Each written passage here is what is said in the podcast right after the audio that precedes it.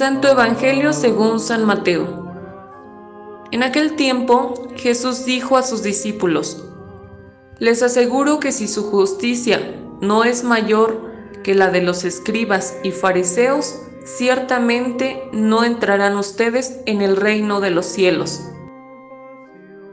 Has oído que se dijo a los antiguos, no matarás y el que mate será llevado ante el tribunal. Pero yo les digo, todo el que se enoje con su hermano será llevado también ante el tribunal. El que insulte a su hermano será llevado ante el tribunal supremo, y el que lo desprecie será llevado al fuego del lugar de castigo. Por lo tanto, si cuando vas a poner tu ofrenda sobre el altar, te acuerdas allí mismo de que tu hermano tiene alguna queja contra ti, Deja tu ofrenda junto al altar y ve primero a reconciliarte con tu hermano y vuelve luego a presentar tu ofrenda. Arréglate pronto con tu adversario mientras vas con él por el camino, no sea que te entregue al juez, el juez a la policía y te metan a la cárcel. Te aseguro que no saldrás de allí hasta que hayas pagado el último centavo.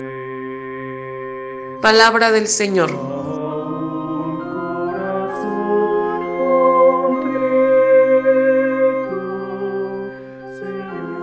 Hermanos y hermanas, Dios nos ha regalado este viernes de cuaresma y nos regala en el Evangelio de San Mateo este hermoso mensaje, Jesús y la ley. Jesús expone su postura frente a la ley de la Torah. Primero en términos genéricos, incluyendo toda la escritura, en la cosabia fórmula, ley y los profetas. Después una serie de seis contraposiciones agudamente perfiladas, encabezadas por las famosas antítesis de Mateo. ¿Han oído que se dijo? Pues yo les digo, Jesús habla con una autoridad que está por encima de la legislación antigua. Jesús reconduce los mandamientos a su raíz y a su objetivo último, el servicio a la vida, el servicio a la justicia, el servicio al amor, el servicio a la verdad. No pone a la ley antigua una nueva ley, sino que la transforma y la lleva hacia una radicalidad sin precedentes, rompiendo todos los moldes y criterios que han dado origen a cualquier legislación humana. En el centro de esta parte del Sermón del Monte, está el respeto sagrado a la persona y la denuncia contra todo aquello que aún camuflado de artificio legal atente contra la dignidad del hombre y a la dignidad de la mujer. Pero es sobre todo en dos últimos antítesis donde aparece toda la revolucionaria novedad del mensaje de Jesús. El no rotundo a la ley del talión, ojo por ojo, diente por diente. ¿No sería utópica una sociedad humana sin una ley? En realidad la ley del talión ha existido en todas las culturas, no solo en la bíblica como mesianismo para la sociedad no se disuelva en caos de una violencia indiscriminada. Aunque su cruda aplicación haya desaparecido ya prácticamente de nuestro mundo de hoy, la ley del talión, por más sofisticada que se muestre en nuestros comportamientos individuales, o en los códigos legales, sigue estando vigente y considerada como necesaria para asegurar una aceptable convivencia humana. Así, la violencia legalizada y más o menos controlada parece ser la única respuesta para hacer frente a todo tipo de violencia que amenace al individuo o a la colectividad.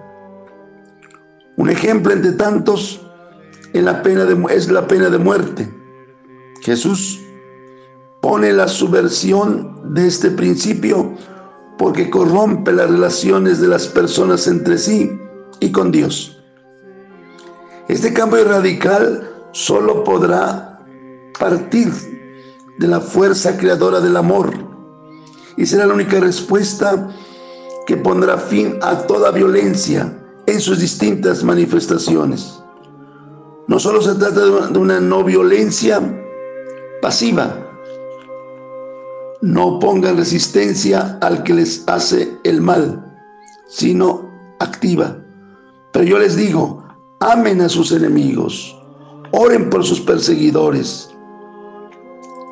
Esta es la utopía evangélica que propone el Sermón del Monte. El amor a todos sin condiciones, tal como es el amor de su Padre de los cielos que hace salir su sol sobre los malos y los buenos, hace llover sobre los justos y los injustos. El amor no tiene límites, como no tiene límites la perfección a la que el creyente tiene que aspirar. Sean perfectos como mi Padre Celestial es perfecto. Limitando de otra manera a Dios podremos crear una sociedad justa, radicalmente nueva. Quizás tengamos que confesar tristemente que nuestro mundo no está aún preparado para la ley evangélica del amor, porque subraya mucho la ley del talión. Pues precisamente porque hemos tocado el fondo de los horrores de la violencia y la violencia institucionalizada está enriquecida.